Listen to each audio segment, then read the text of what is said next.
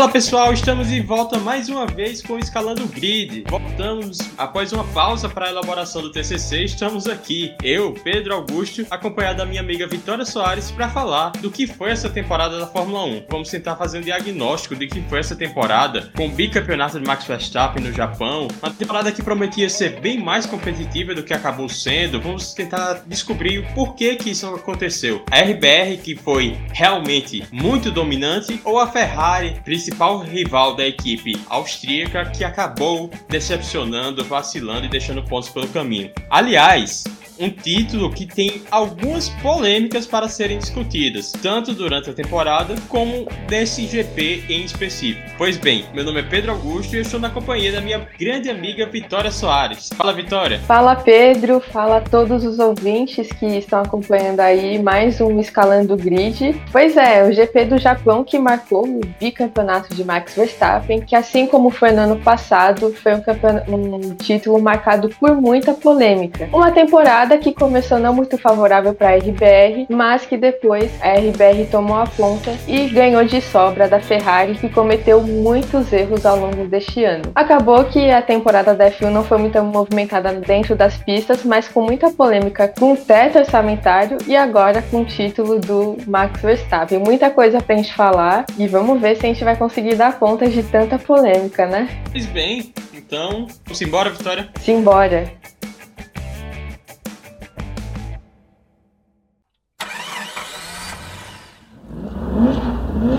Anlamı yani.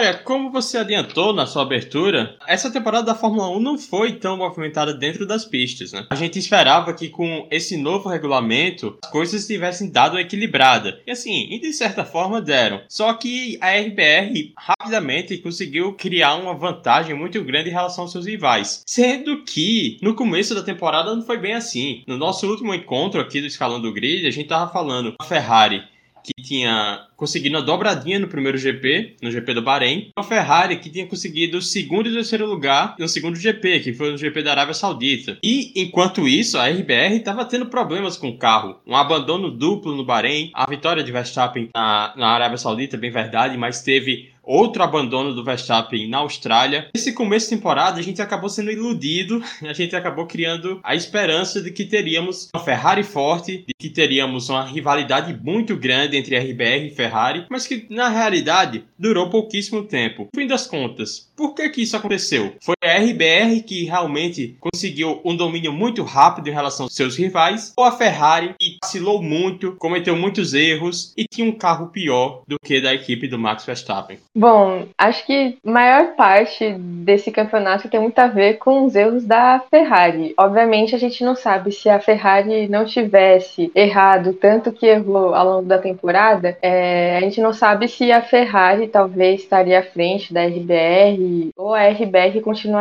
à frente tanto no campeonato de construtores quanto de pilotos. Mas uma coisa que a gente viu que os erros da Ferrari foram determinantes para a RBR vencer esse campeonato com sobra e acabar essa disputa logo, né? Assim, e um começo complicado para a RBR, como você bem falou, passou por problemas nos primeiros GPs com abandono e uma Ferrari que se mostrava muito forte, com um carro bem acertado, surpreendendo até, já que esse ano começou a valer o novo carro da novo modelo, né, de carro da Fórmula 1 e a Ferrari mostrando que parecia que tinha se adaptado, é, uma dupla de pilotos fortes, só que ninguém contava que a Ferrari ao longo da temporada fosse fazer tanta lambança. Dentro de estratégias com os dois pilotos, não só com o Leclerc, e o Leclerc também errando em dois pontos é, cruciais da temporada. A RBR também, obviamente, conseguiu se mostrar muito forte e conseguiu melhorar o carro no que precisava, e obviamente contou muito bem. É, no momento que precisava ter boas estratégias, conseguiu fazer e aí, obviamente, conseguiu superar a Ferrari muito bem, que toda a corrida a Ferrari tinha um alfabeto de planos e nenhum desses planos dava certo.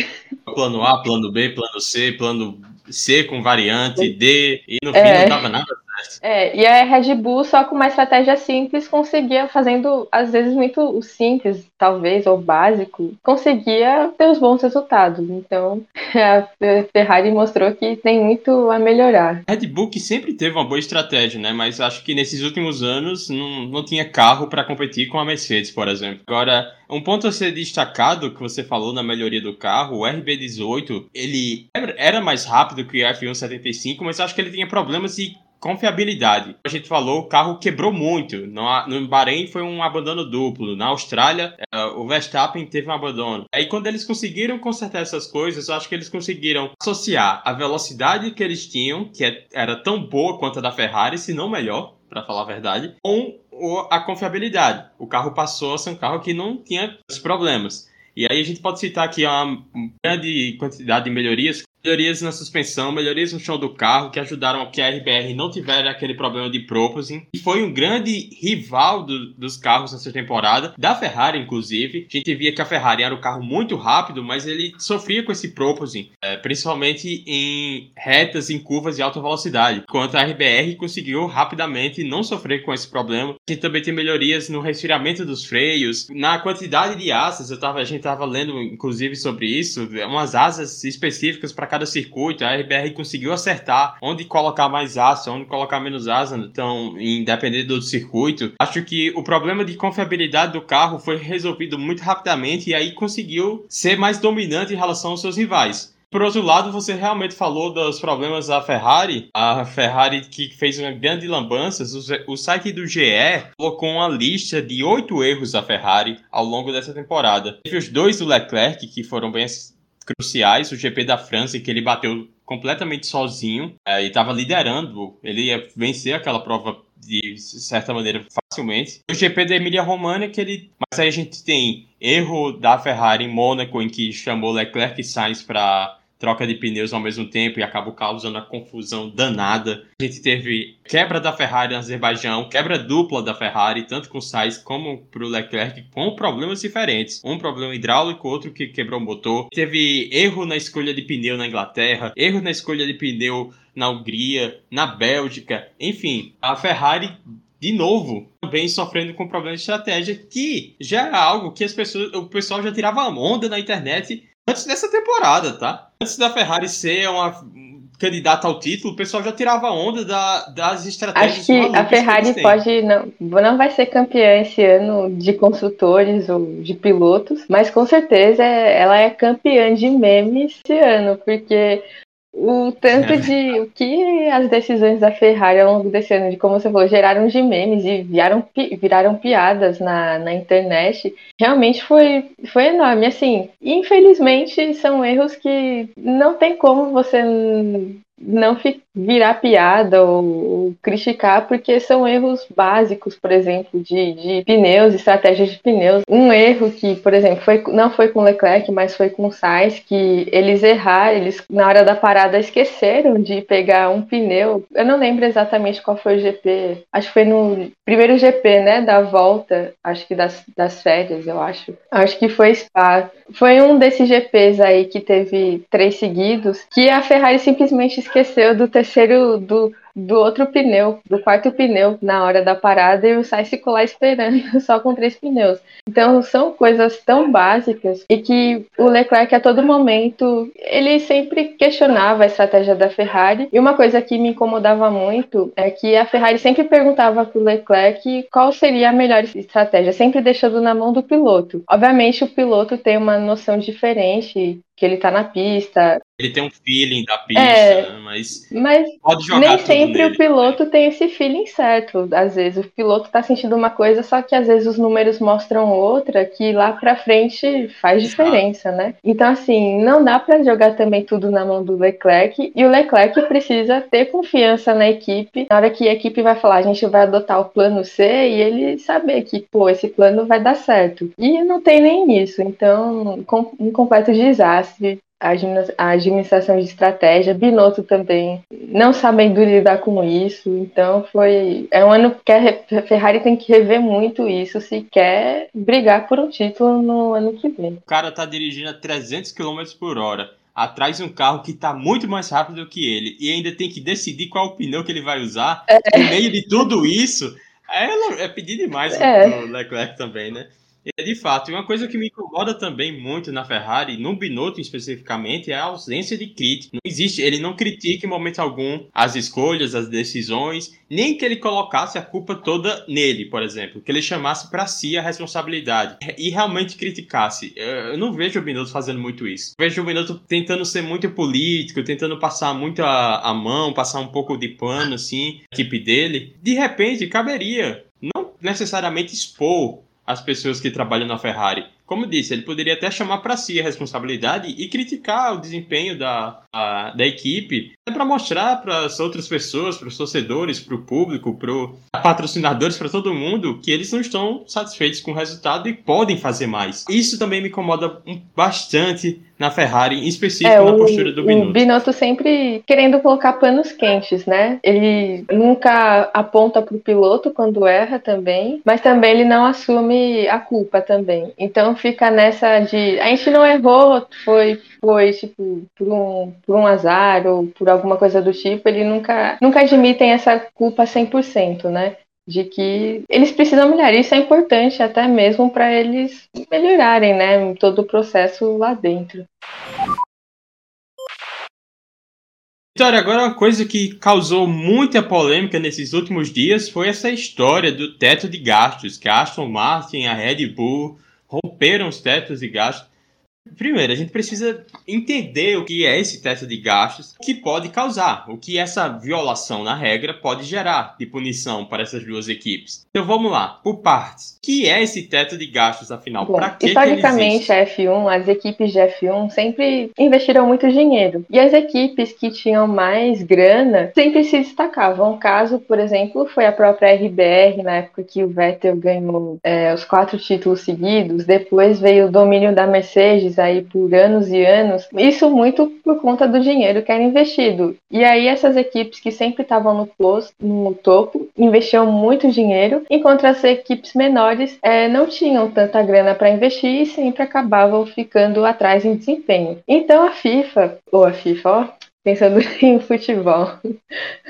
É tão ruim é, quanto. É tão ruim é, quanto. Então a FIA, é, pensando numa forma de tentar igualar mais essa disputa, tornar uma disputa entre aspas mais justas, implantou nesse ano o teto de gastos, seguindo o modelo que, que acontece nos esportes americanos como o NBA e NFL. E aí cada equipe tem um limite para gastar no ano de 145 milhões de dólares. 145 milhões de dólares para desenvolver no carro, tudo, todos os gastos necessários que a equipe precisa para ter o desempenho, tudo que é necessário, elas tem que só podem gastar até 145 milhões de dólares. Quem passa acima desse teto, obviamente, vai ter punições. E aí pode ser uma punição em dinheiro ou uma punição esportiva, mas aí depende do limite que essa equipe extrapolou. A FIA estabelece um limite de até 5%. Então, quem viola até 5% desse teto vai ter uma punição mais branda. Agora, quem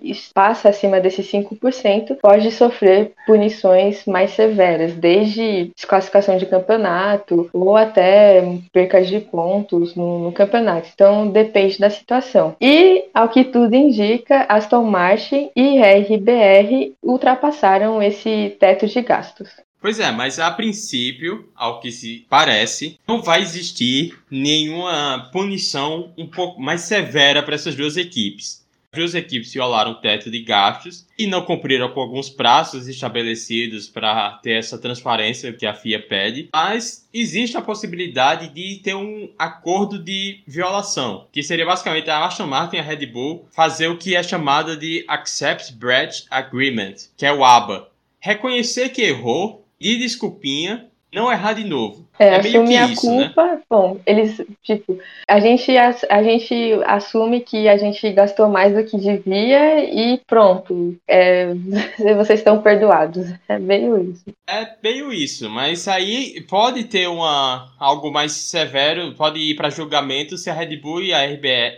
A Red Bull e a RBR, foi ótimo. A chamada e a RBR não aceitarem esse abo ou se a FIA considerar que não é apropriado para seguir essa questão. E aí eles seriam para uma audiência posto por entre 6 e 12 juízes na Assembleia Geral da FIA. Pois é, punições podem existir, tanto esportivamente como punições em relação à multa. Eu acredito que possa até existir uma punição, eu acho que o que as equipes estão pedindo também, se eu não estou enganado, uma punição para as duas equipes em relação ao limite, ao teto do ano que vem. Acabar descontando que elas passaram para o teto do ano que vem, e aí a, tanto a RBR contra a Aston Martin teriam um valor abaixo das outras para poder Lembrando que esse teto de gasto se refere ao orçamento do ano passado. Então a FIA está investigando o que as equipes apresentaram é, no, ainda no ano passado. E aí vamos ver o que acontece. Esse, acho que isso ainda vai muito longe, primeiro porque a FIA disse que as equipes quebraram o teto de gastos e algumas tiveram algumas relações processuais, mas assim nada muito transparente, digamos assim. Um negócio muito estranho, porque a FIA não disse o quanto foi, em quais áreas houve esse, esse excesso de, de gastos, assim, não deixou nada muito bem explicado. E você fica sem saber realmente se vai ser se é algo muito grave ou não, se não é algo de tanta repercussão. Então, Tá muito estranho isso, eu acho que isso vai demorar muito até que se tenha uma decisão, até porque a RBR se não disse se vai aceitar essa, esse acordo, né, de assumir a culpa ou não, né, então é, acho que esse, muitas águas vão rolar ainda nesse, nessa polêmica do teto de gastos. Tá aparecendo muito a, a questão do motor é. adulterado da Ferrari, até a forma como está sendo lidada, sabe, é a forma como a FIA lida com as coisas, então assim, acho que eles vão tentar ao máximo manter isso internamente para não, de certa forma, não manchar o campeonato. Tentar lidar com isso de uma forma de não ter uma punição esportiva, ter uma punição através de uma multa, ou como eu disse, uma punição para o orçamento do ano que vem, do ano seguinte. Acho que a FIA vai acabar tentando ser um pouco mais política em relação a isso, como foi com a Ferrari lá em 2019. Até porque, se, caso se confirme o quanto foi extrapolado aí do limite de gasto e a punição que pudesse, pode vir, poderia causar um estrago muito grande, né? Porque é uma questão, é como no futebol, aquela questão do fair play financeiro, né? Então, imagina uma Red Bull da vida. É outra coisa que não é respeitada, nunca é respeitado esse fair play financeiro. A gente nunca viu um time sendo punido por isso. Assim, é, posso, é, não vou falar que nunca, nunca se, nunca falei é. nunca nem sempre, né? Mas a gente não vê time sendo, times sendo punidos por isso, grandes times da Europa sendo punidos isso, isso acontecesse, ia causar um estrago na imagem da Fórmula 1 e que poderia acarretar outros problemas para a categoria, para o esporte em si, né? E principalmente problemas financeiros. Então, é, eles vão tentar fazer ao máximo todas as manobras possíveis para tentar abafar esse caso e não deixar se complicar o tanto quanto parece que é. Até porque são muitas coisas, são muitos detalhes que tem que ser analisados, principalmente a Red Bull que é, possuem várias empresas ligadas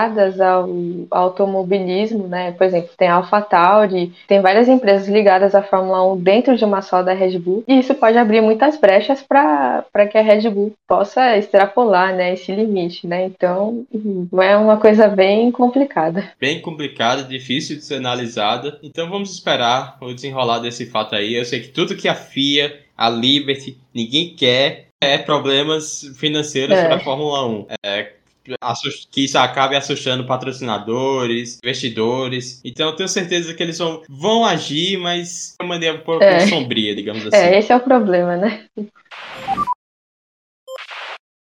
Vitória, o que também foi muito polêmico foi esse GP do Japão, que deu o título, o bicampeonato mundial para Max Verstappen. Foi polêmico por uma série de fatores, uma série de erros, e inclusive o mais grave deles, que é colo colocar um trator no meio da pista, praticamente, enquanto tinha carro ainda circulando por lá. Mas enfim, vamos aqui tentar dar uma recapitulada em relação a esse GP do Japão. A situação era que Max Max Verstappen, para ser campeão, precisava apenas de uma vitória, né? Isso? Eu acho que ele, ele precisava de uma vitória? vitória? e que o, o Leclerc não chegasse em segundo, né? Foi, que, foi o que aconteceu, né? Porque o. É, é, ele precisava de uma vitória com volta rápida ou vitória e Leclerc Isso. chegando segundo pra, ou terceiro para baixo, que, que foi no fim do foi que, que aconteceu. Então a situação já estava muito bem encaminhada para o Verstappen ser campeão mundial no Japão, só que tinha o chuva, né? Esperava-se uma grande chuva no domingo e desde o Spa, ano passado, que a, a Fórmula 1, não sei se tem tratado muito, tem lidado muito bem com a chuva. É lógico a gente entende que não, quando a pista não tem condição de corrida, não tem condição de corrida. A gente em Spa, dois anos atrás, três anos atrás, uma pessoa morreu correndo no seco, né? Então, imagina numa chuva daquelas, realmente. Só que parece que a Fórmula 1 e chuva não estão mais se entendendo, né? Não estão mais conversando. Porque, mais uma vez, a gente teve um GP que foi muito prejudicado pela questão climática. É, e agora, saber como lidar com isso também é um grande desafio. Os pneus e chuva pesada, não sei para que servem, realmente, porque eles pioram o spray, o que piora a visibilidade então tem que correr de intermediário, que não é o pneu mais adequado para aquela condição. Enfim, uma série de coisas e questões, uma bagunça tremenda foi esse GP do Japão. A gente teve apenas uma primeira volta, depois uma bandeira vermelha. Se você ficou na, acordado na madrugada feita a gente, foi mais de uma hora acordado para ter uma retomada da corrida. Que foi esse GP do Japão? O erro já começou antes dele iniciar, né? Porque esse GP não foi classificado pela FIA como chuva, uma chuva, é, chuva molhada é outra. Uma corrida molhada. Então, os pilotos não precisavam iniciar a corrida com os, os, pneus de chuva pesada aqui de novo. Eu não sei para que eles servem. Eles, eles começaram com pneus intermediários. Aí o Sainz saiu do jeito que saiu, perdeu o controle do carro completamente. É, primeiro, assim, foi difícil ficar acordada de, de madrugada, mais de duas horas esperando a corrida começar. E, e, nessa toda essa indefinição e a chuva só aumentando e, e, sem saber o que ia acontecer. E outro erro que é essa questão que você falou de, da direção de prova não considerar pista molhada, não, uma corrida molhada, não considerar uma corrida molhada, foi que é, a largada, se estivesse nessas condições de corrida molhada, a largada não seria a largada tradicional, ela seria uma largada lançada é, atrás, todos em linha, atrás do safety, car, do safety car. Até porque no Japão, naquela hora, não estava chovendo muito, muito, como foi na Bélgica o ano passado. Só que não tinha nenhuma visibilidade. É, foi realmente muito assustador você ver a largada, porque o spray era muito alto, era muito spray e você não via nada. Se a gente que estava assistindo pela TV não conseguia ver nada, imagina o piloto que está ali, principalmente os pilotos que estão no fundo do grid. Então,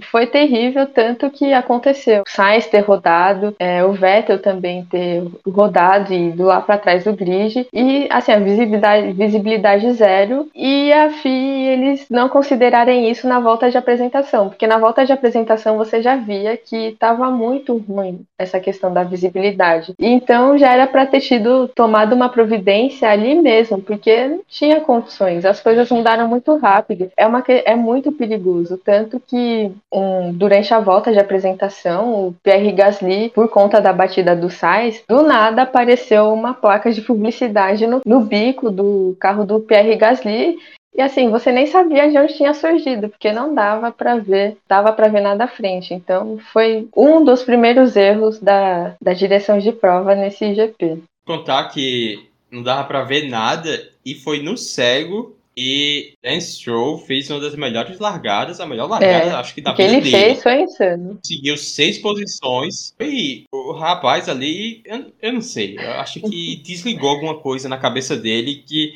ele não pensou muito, ele só fez, porque você não espera isso muito do Lance Stroll. E na chuva, conseguiu a un... primeira e única pole da sua carreira até agora. Foi lá na Turquia Isso. em 2020, né? Mas enfim, como você falou, teve a batida do Sainz, que foi assustadora. É, a batida não foi forte, mas sim a visão de um fã que estava na arquibancada gravou e o carro quase volta para a pista, assim, naqueles, naquelas condições de visibilidade seria uma tragédia se esse carro voltasse, porque numa chuva daquela, você não conseguindo ver nada, teria muito pouco tempo para reagir e tentar não bater e, no carro do Carlos uma... Sainz. Ainda bem é, que não e assim, aconteceu assim, isso. O carro ainda ficou com o bico na frente, mas assim, que já é perigoso, né? Então imagina se batesse só no bico, poderia ser algo também muito grave também. Fora que é, o Ciscar teve outro vídeo também que de um fã do, que também gravou, que saiu no Twitter, foi o momento do. Eu não sei se foi um fã que gravou, foi a câmera do próprio carro do Sainz, mas o momento que os comissários de pista estão tirando o carro da, do meio da pista e os carros estão passando ali ao lado. Então, outra coisa insana também que, que aconteceu.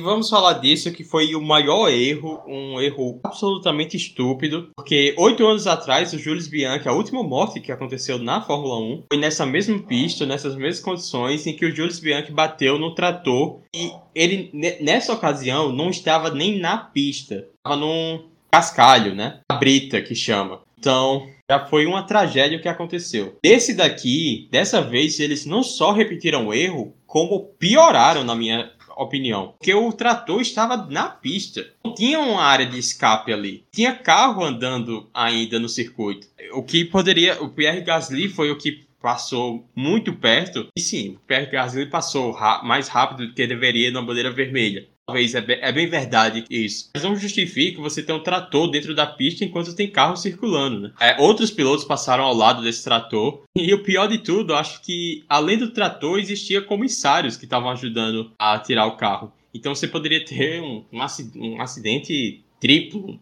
terrível. Poderia ter acertado alguns dos comissários. Naquela visibilidade, você. É difícil guiar um carro de Fórmula 1. É difícil guiar um carro de Fórmula 1 na chuva. Muito pior. Entendeu? Então, foi um erro absolutamente injustificável por parte da direção de prova, que mostra que o próprio pai do, do Jules Bianchi falou isso, né? Mostra que eles não têm respeito à vida dos pilotos e não têm respeito à memória do filho dele. Ele acho que ele comentou isso em uma rede social enquanto estava tendo o GP. É bem verdade. Parece que uma vida foi perdida assim absolutamente de graça, né? Não, não tiraram nada disso para não é, cometer esse erro novamente. A gente fala muito dos avanços que a Fórmula 1 teve em relação à segurança dos carros, né? Como, por exemplo, o halo, que salva vidas, mas é, é impressionante como essas decisões erradas ainda acabam sendo tão perigosas quanto é, a questão de segurança do carro mesmo. Por muito menos, em outras ocasiões, a, a direção do, de prova determinou bandeira vermelha, e nessa situação que estava a pista, eles andaram ainda um, é, só uma volta valeu, né, de fato, duas voltas valeram de fato, né, da corrida no começo, e aí depois eles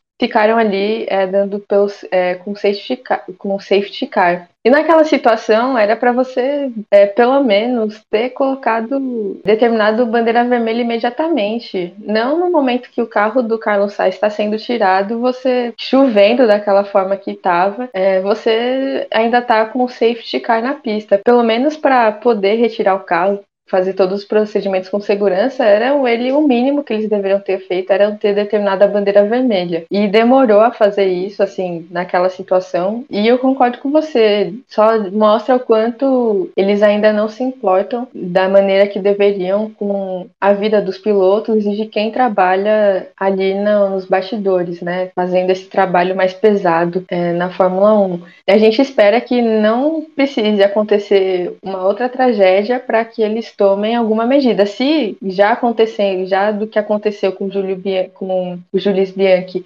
eles repetiram algo e ainda fizeram pior, imagina então não, não, sei o que pode acontecer. Então, é, foi muito triste e muito assustador ver isso. E foi por sorte e milagre por não ter acontecido nada de grave nessa corrida. O pior de tudo é a FIA, de certa forma, de certa forma não, a FIA colocar a culpa inteiramente é. no Pierre Gasly, né? Tentar punir, punir o Pierre Gasly por isso por um erro que eles cometeram. O Pierre Gasly, de novo, ele ele estava rápido na bandeira vermelha? Sim, estava mas nada justifica você não ter um trator ali. Nada justifica ter um trator ali enquanto os carros é. ainda estavam na pista. Outra polêmica em relação ao GP do Japão é em relação aos pontos, né? Como foi na Bélgica, não valeriam em sua totalidade. Valeriam por uma.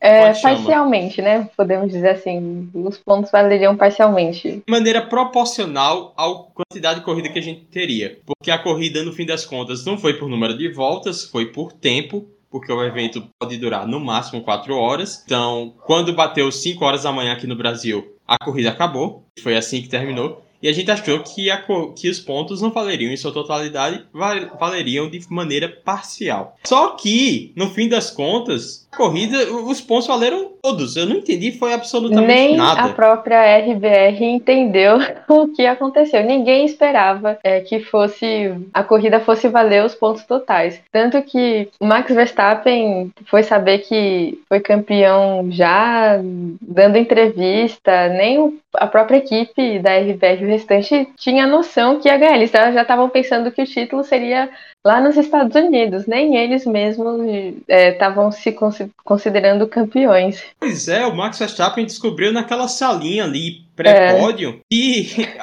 ver o vídeo, acho que é até o Pérez que pergunta assim, não, ele é campeão, né? E o próprio Max fala, não, não sou, não sou. É é... Depois ele pergunta, peraí, eu sou campeão mundial? Aí o cara fala, sim, você é campeão mundial.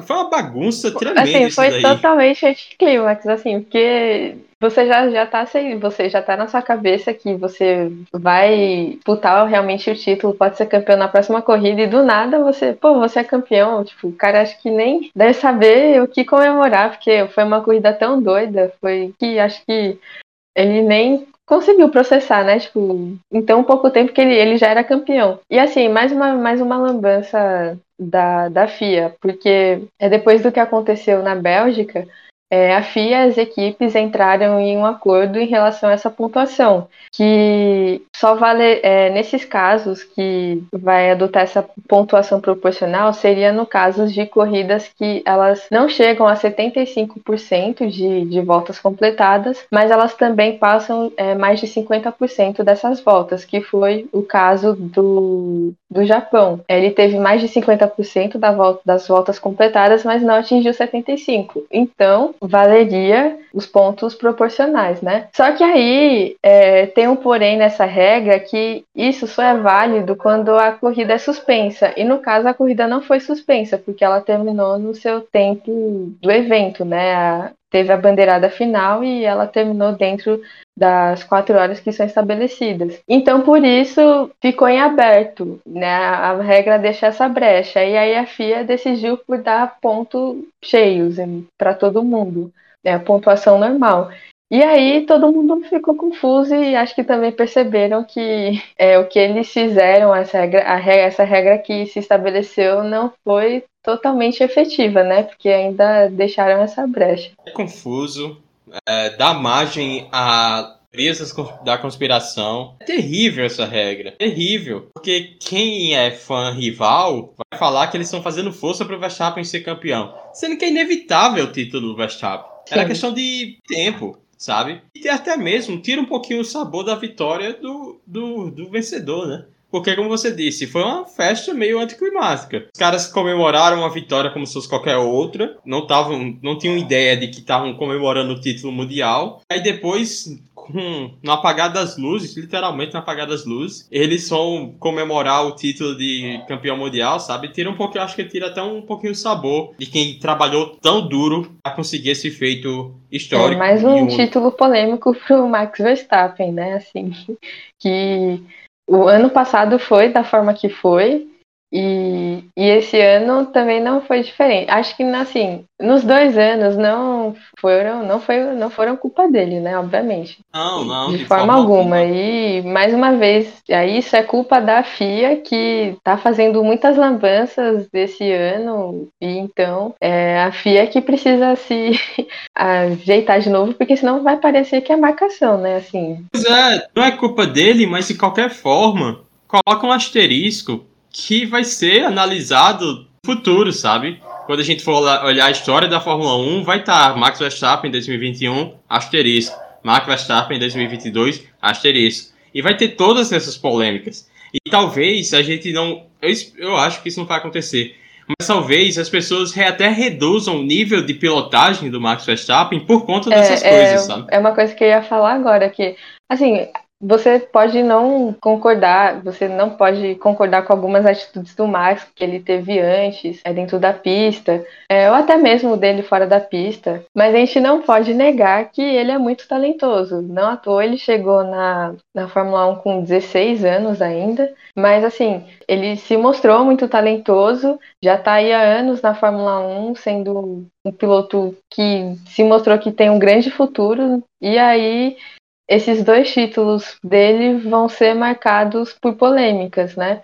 E acho que até para ele, eu não sei como ele encara isso, né? Se ele acha que isso para ele de certa forma pode ser muito ruim quando ele for lembrar. Não sei como ele encarar isso, mas se eu fosse ele no lugar dele, eu ficaria muito triste de, pô, meus dois primeiros títulos, eu, um cara que conseguiu quebrar a hegemonia da Mercedes depois de muitos anos, serei lembrados por decisões polêmicas da, da direção de prova, da, da FIA. Eu, eu ficaria triste, eu não sei como ele encara isso, né?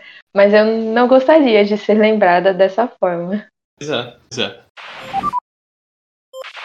Passada a régua no título, no bicampeonato do Max Verstappen, essa temporada de 2022, que a gente passou boa parte dela longe, uh, mas estamos aqui, estamos de volta para falar, estamos de volta a tempo para falar desse título do Max Verstappen. Daqui a pouco falar do título mundial de construtores da RBR. Ainda tem quatro corridas pela frente, inclusive a corrida de São Paulo aqui no Brasil. Então tem alguma emoção ainda para acontecer. Não sei como vai estar, tá, não sei como vai estar tá o Verstappen nessas últimas corridas. Vai ter até mesmo um joguinho para o Pérez conseguir umas vitórias, hein? seria legal se, se acontecesse. Não, não, eu quero que o Leclerc ainda seja vice-campeão. Tô torcendo ainda. Você ainda acredita na Ferrari? Ainda acredito. Eu, eu só queria que Hamilton ganhasse no, em São Paulo. Eu também, isso aí eu queria também. Cidadão, nosso, nosso brasileiro na Fórmula 1 ganhasse em São Paulo. A única vitória da Mercedes, é. Pois é, até para não quebrar a sequência de vitórias em Hamilton, né? Hamilton tem vitórias em não sei quantas temporadas aí da Fórmula 1, temporadas seguidas da Fórmula 1. Se ele não vencer neste ano, vai, vai ter uma quebra nessa sequência.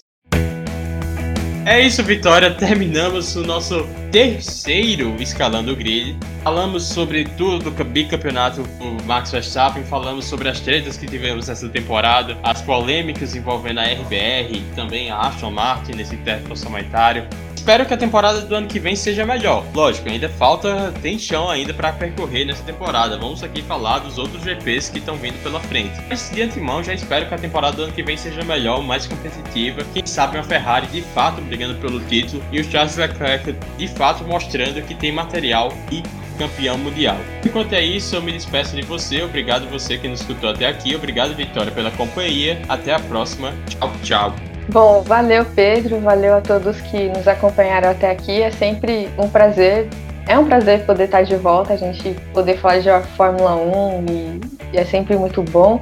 E esperamos aí o próximo GP dos Estados Unidos, né? Já que o Max é campeão, vai sobrar aí a briga pelo vice-campeonato da Fórmula 1. Então, nos aguarde aí até a próxima e um grande abraço.